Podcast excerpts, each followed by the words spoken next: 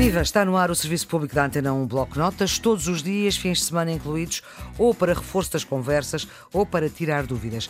Falamos com especialistas sobre as matérias que vão ser examinadas neste ano letivo atípico 2019-2020. Professor Nuno Crato, agradeço a sua disponibilidade para participar nesta iniciativa da Antena 1.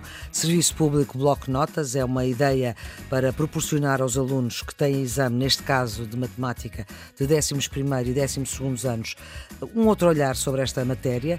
O professor Nuno é catedrático de Matemática e Estatística do Instituto Superior de Economia e Gestão, é doutorado em Matemática Aplicada pela Universidade de Delaware, nos Estados Unidos, sendo que a sua licenciatura de base é de Economia. Foi presidente da Sociedade Portuguesa de Matemática, eh, foi ministro da Educação e Ciência entre 2011 e 2015 e é colaborador regular na imprensa, na rádio também, na divulgação da ciência. As disciplinas que vão a exame neste 12 ano englobam a matéria destes três anos finais do décimo, décimo primeiro e décimo segundo do secundário. Se eu lhe perguntar genericamente o que é que é a matemática que vai a exame, que ajuda é que o professor podia dar? Eu diria que o que vai a exame é muito importante, porque a matéria do, do secundário é uma matéria de preparação para a entrada na universidade, o que é uma parte importante. A grande parte dos estudantes que fazem este exame pretendem entrar na universidade. E é também uma formação básica geral em matemática, portanto, em álgebra, em geometria analítica, em funções, análise, em probabilidades, em estatística, em lógica. Portanto, é uma formação de base muito genérica que serve para a vida inteira. Portanto, eu diria que esta matemática é uma matemática importante e que a preparação para exame é um ato da vida que é quase que um ritual de passagem de que se deve tirar o melhor partido. Ou seja, todos nós olhamos, quando fazemos exames, olhamos com ansiedade. Sim. Mas, ao mesmo tempo, devemos olhar como uma oportunidade para rever os conteúdos, para consolidar as coisas, para, enfim, passarmos a uma outra etapa. Eu e é muita matéria, ou é excessiva, ou é que deve ser? Os alunos acham sempre que é excessiva, eu acho sempre que é pouca. Temos aqui, temos aqui sempre esta discussão. Eu acho que a matéria está apropriada, acho que o programa está bastante bem feito. Pode ser que uh, haja ajustes ao programa, uhum. que se venham a revelar ao longo dos anos, depois de, de treinar este programa durante bastante tempo, pode isso vir a acontecer mais tarde, não já, porque programa está agora a começar e com bons resultados, julgo eu. Não, eu acho que a matéria que aqui está é a matéria essencial, tanto para entrar na universidade como para ter uma cultura geral matemática, para poder falar de matemática não como um bicho estranho, mas sim como uma coisa que tem funções, que tem álgebra, para saber isso. Isso é Exatamente. é parte da nossa cultura geral. O professor Nuno Crato tem a obra vasta publicada sobre matemática e não só. Num dos seus artigos publicados na imprensa, que há atrasado, deixa sete ideias para um aluno se preparar bem para um exame, seja de matemática ou não. E a primeira ideia, que dá jeito para exames e para outras coisas, é programar o estudo e fazer uma lista das matérias prioritárias. O que eu lhe perguntava é quais são, do seu ponto de vista, quais são as matérias que os alunos se devem preparar para este ano? Quais aquelas em que devem investir, digamos assim? Isso é um exercício muito arriscado. Eu acho que devem investir Sim. em todas as que. Agora vamos ser práticos e claro. vamos pensar. Agora não estamos a estudar só porque nos apetece, estamos a estudar para preparar um exame. Portanto, eu diria que devem investir em todas. Talvez dando. Um enfoque especial aí, aquilo que um sai de certeza. Especial. Mas isso eu não me arrisco a dizer. Isso eu não me arrisco a dizer. Devem olhar para tudo, devem fazer um plano. Os alunos sabem, ao fim de três anos de estudo de matemática, o que é que é mais importante, o que é que é menos importante, o que é que habitualmente sai, o que é que habitualmente não sai, e percebem uma coisa importante, que é a unidade da matemática, ou seja, que, que a álgebra é importante para perceber as funções, que as probabilidades. Portanto, álgebra, funções. Vá, tenho que ajudar não, um bocadinho não, os alunos. Não, não é visto como uma lista, mas estou a dizer, ah, estou a dizer que os alunos sabem, olhando para a álgebra, para a geometria analítica, funções, estatística, probabilidades, eles percebem que há uma unidade na matéria hum. e que as coisas estão interligadas. A matemática tem essa coisa bela, é que tudo, as coisas estão todas ligadas e que tem alguma precedência. Portanto, eu diria que os alunos saberão melhor que eu, mas diria programar o estudo, olhar para a matéria, olhar para os manuais escolares, espero que tenham um bom manual escolar, porque isso é uma coisa muito importante para o estudo, dizer, olha, eu esta semana vou fazer isto, esta semana vou fazer aquilo. Isso é uma, um, um, hábito muito, muito útil. Muitas vezes as pessoas pensam, ah, para que é que eu vou planear? Eu vou trabalhar e chego onde chegar. E as pessoas não percebem este facto surpreendente da vida, é que quando programamos vamos mais longe. Ou seja, quando uhum. fazemos um plano e dizemos eu quero chegar a isto, eu vou mais longe. Note isso em tudo. Eu ainda no outro dia uhum. estava a conversar sobre isto e pensava, eu agora tenho um, um relógio daqueles que medem, medem o número de passos, conta passos.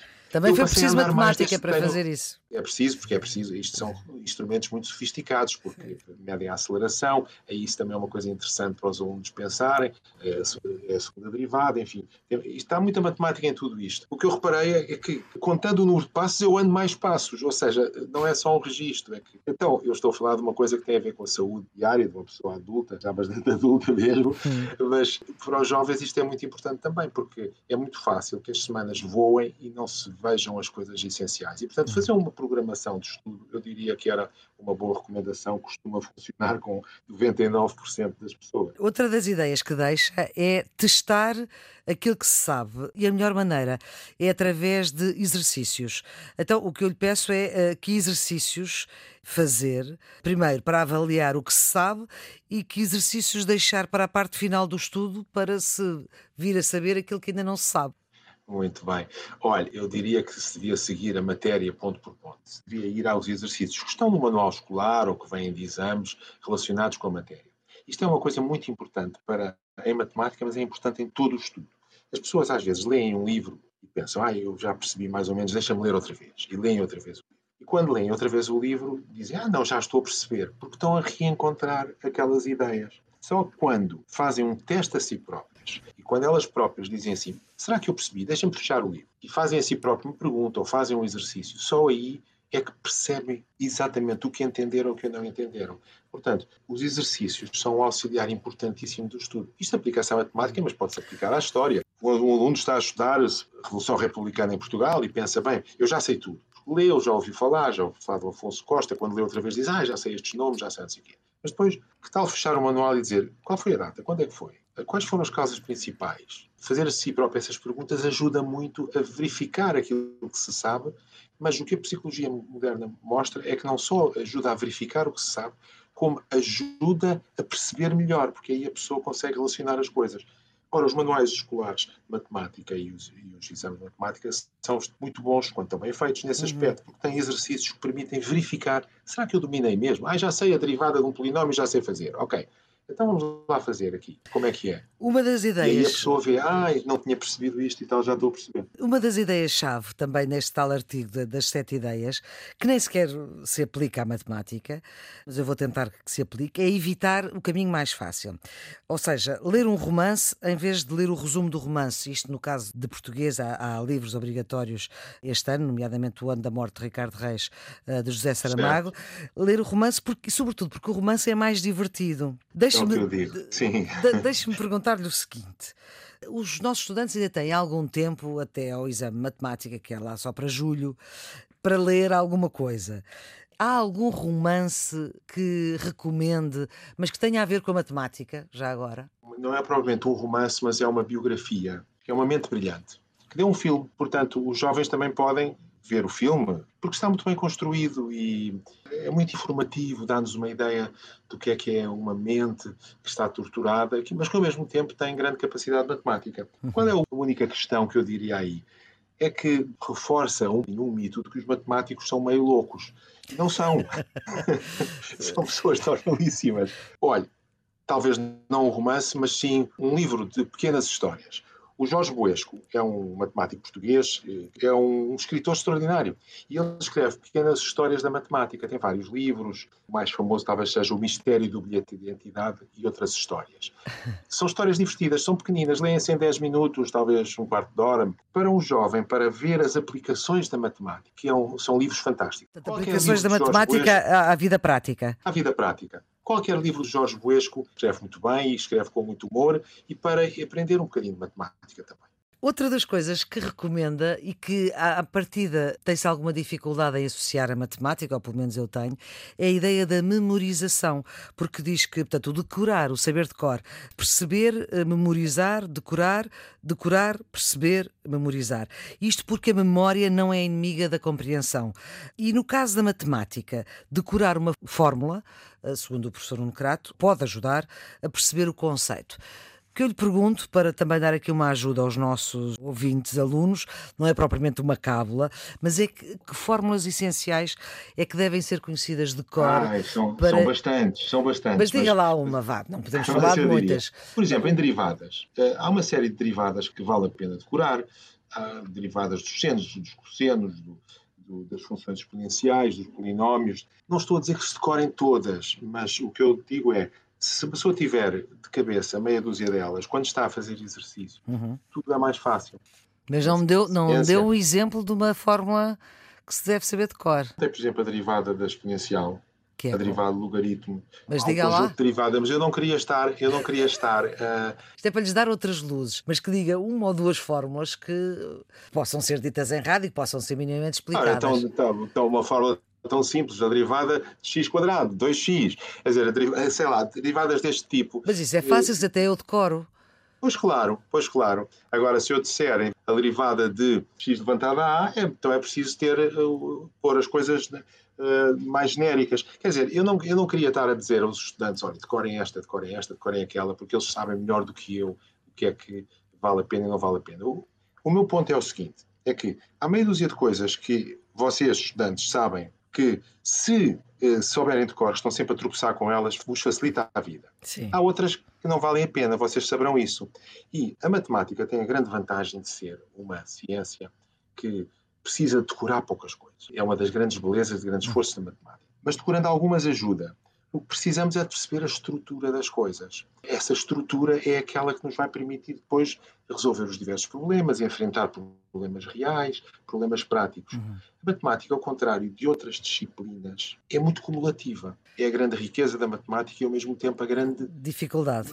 Grande dificuldade é que se não se sabe para trás, não vale a pena estar a estudar para a frente, não é? Pois, é isso, exatamente. Por exemplo, nós conseguimos ler um romance do Saramago, que é um autor do século XX, sem estar a ler um romance do Essa de Queiroz, que é um autor do século XIX. Para ler Saramago não precisamos ter lido essa de Queiroz. Era embora bom, mas ajude. ajude embora, ajude. Ajuda, mas não é indispensável. A história é a mesma coisa. Eu consigo estudar, ou digamos, consigo estudar este nível, o nível escolar, o que ah, é que sim. foi a Revolução Francesa, sabendo pouco sobre os romanos, por exemplo. Sim. Posso começar pela Revolução Francesa e recuar um pouco embora um, um, historiador naturalmente se, Sim, tem, que, se tem curiosidade. Coisas, Sim, provavelmente. Voltemos aqui à matemática. não estou a dizer mal da história, não estou sei. a dizer mal da história, não estou a dizer nada disto. Estou a dizer é, há disciplinas que são claro. mais são mais cumulativas, hum. baseiam-se umas coisas umas para a frente e outras menos. menos. E esta é a grande dificuldade da matemática. Olha, Portanto, não vale a pena estar a estudar as coisas se não se estiver a voltar atrás àquilo onde existem falhas. Outra das suas ideias, e para nós terminarmos este nosso episódio, tem que ver, primeiro, dá o conselho, digamos assim, de que uh, os alunos não devem desanimar se acharem que a pergunta é muito difícil, porque às vezes ler mais do que uma vez, afinal a pergunta não é tão difícil como parece. E depois quase o seu contrário, que é às vezes não complicar. Às vezes a pergunta é mesmo fácil, é mesmo aquilo que lá está, e o estudante está tão nervoso com o exame e acha que não pode ser tão fácil que complica. Como é que se desconstrói isto? É ter um pouco de calma. Também não se pode andar chegar a um exame e dizer ah, isto é muito difícil, não vou fazer passar a seguinte. Ah, isto é muito difícil, não vou fazer passar a seguinte. Mas é preciso um bocadinho de calma.